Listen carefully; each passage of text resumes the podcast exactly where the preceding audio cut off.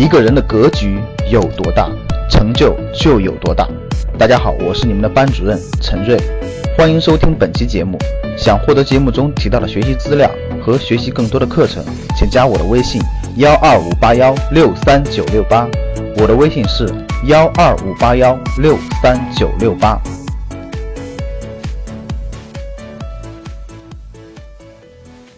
大家明白了基金的概念了，那基金的结构和分配方式是什么呢？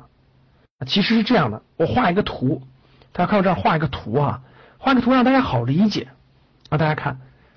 那是这样的，有非常非常多的小的出资人啊，大家可以是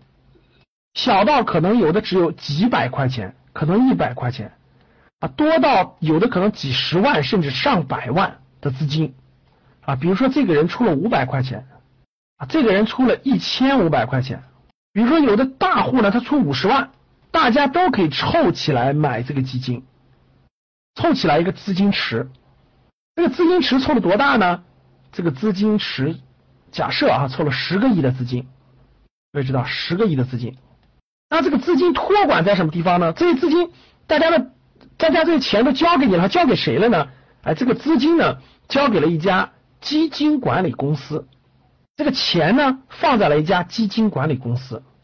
这是一家基金管理公司啊，一支基金，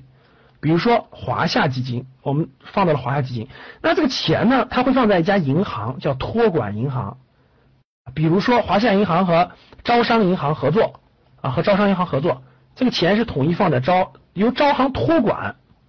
托管开一些账户托管，这个钱这个基金公司是随时可以调用的啊，随时可以调用，不用的时候可以放在账户里面。那基金公司呢？它就要聘用基金公司，它要聘用相关专业的人员，比如说各位哈，非常专业的投资经理，比如说专门的分析师啊，证券分析师，比如说专门的这种财务管理人员等等等等啊，它有专业的岗位，有专业的岗位的人专门去管理这支基金。然后呢，这个基金呢，把这支把这十个亿的资金呢投入到一定的证券上，比如说。假设哈，这个基金总共投了三十只公司的股票，或者是三十个公司的债券等等等等都可以，一百家公司也可以啊，股票和债券，它会投资于股票或者是债券，它的结构就这样一个结构啊，大家明白这样一个结构。啊，从小钱，从这么小的小钱，然后通过基金的发行聚集起来一个大钱，这个大钱呢归一个基金公司管理，这个基金公司呢和某些银行合作，把资金托管起来。这样有安全的保证，然后基金公司呢有非常非常多的岗位啊，非常多啊，一般大的基金公司大家知道有几乎上千人啊，小的也上百人。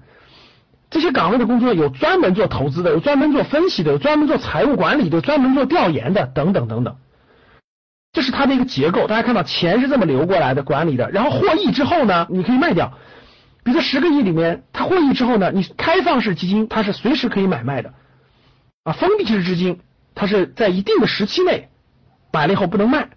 那这个一待会儿我会讲解。那大家看，整个这个结构是个这么样的流程的结构。那分配体制是什么呢？各位啊，分配体制是基金需要收取所有出资人百分之二的管理费，就整个这个基金啊，它要收取出资人出资整个这个资金里的百分之二基金的管理费。这百分之二，假设你出资一万块钱，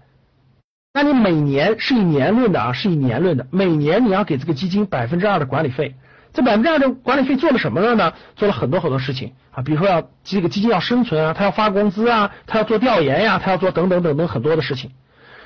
然后在基金买卖的时候，购买或者是赎回的时候，它还有一笔叫做赎回的费用啊，包括是手续费。购买或赎回的有一笔手续费，这个手续费呢，不同的基金不一样啊，不同不一样。一般来说，在每次买卖在百分之一到百分之二之间，百分之一到百分之二之间。那这个基金的获利是什么呢？基金和出资人之间有一个比例的获利的分配方式。一般来说呢，基金公司获利百分之二十啊，出资人获利是百分之八十啊。一般来说，这是一个平均情况啊。具体到不同的基金，具体到不同的私募还是公募，保本基金还是债券基金，它还有很大的差异。但是大致大家知道这个有一个分配比例。假设这个十个亿的基金运作一年之后，这个基金呢获利了五个亿，百分之五十啊，获利了五个亿，百分之五十。那这五个亿当中呢，有百分之二十，有百分之二十会算作基金公司的收益，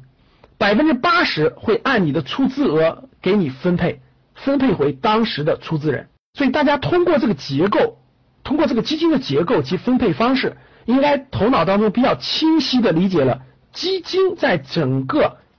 整个这个体系当中，基金管理公司承担着什么样的责任或者是义务。所以大家看，从基金的这个结构到基金的分配方式，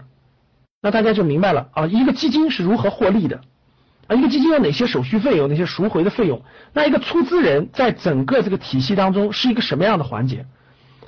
那大家就知道了，出资人他需要付一定的管理费用，付一定的手续费用啊，获利的时候呢，有百分之八十的获利是归出资人的。那亏损了，大家知道，如果亏损的话，那基金公司它就没有这块的收益，这块就没有收益。那出资人也没有这块的收益。如果盈利之后才能分配，这是分配的利润，大家知道这是分配的利润啊。无论无论盈利与否，手续费和管理的费用是要交给基金公司的，要交给基金公司的。所以有时候呢，有的基金公司非常之大。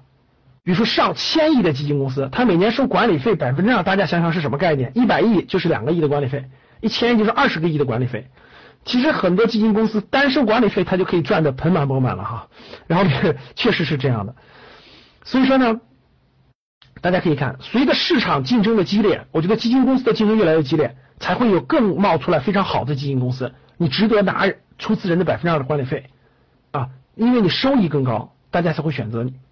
想获得更多投资理财、创业财经等干货内容的朋友们，请加微信幺二五八幺六三九六八及我们的 QQ 交流群六九三八八三八五六九三八八三八五。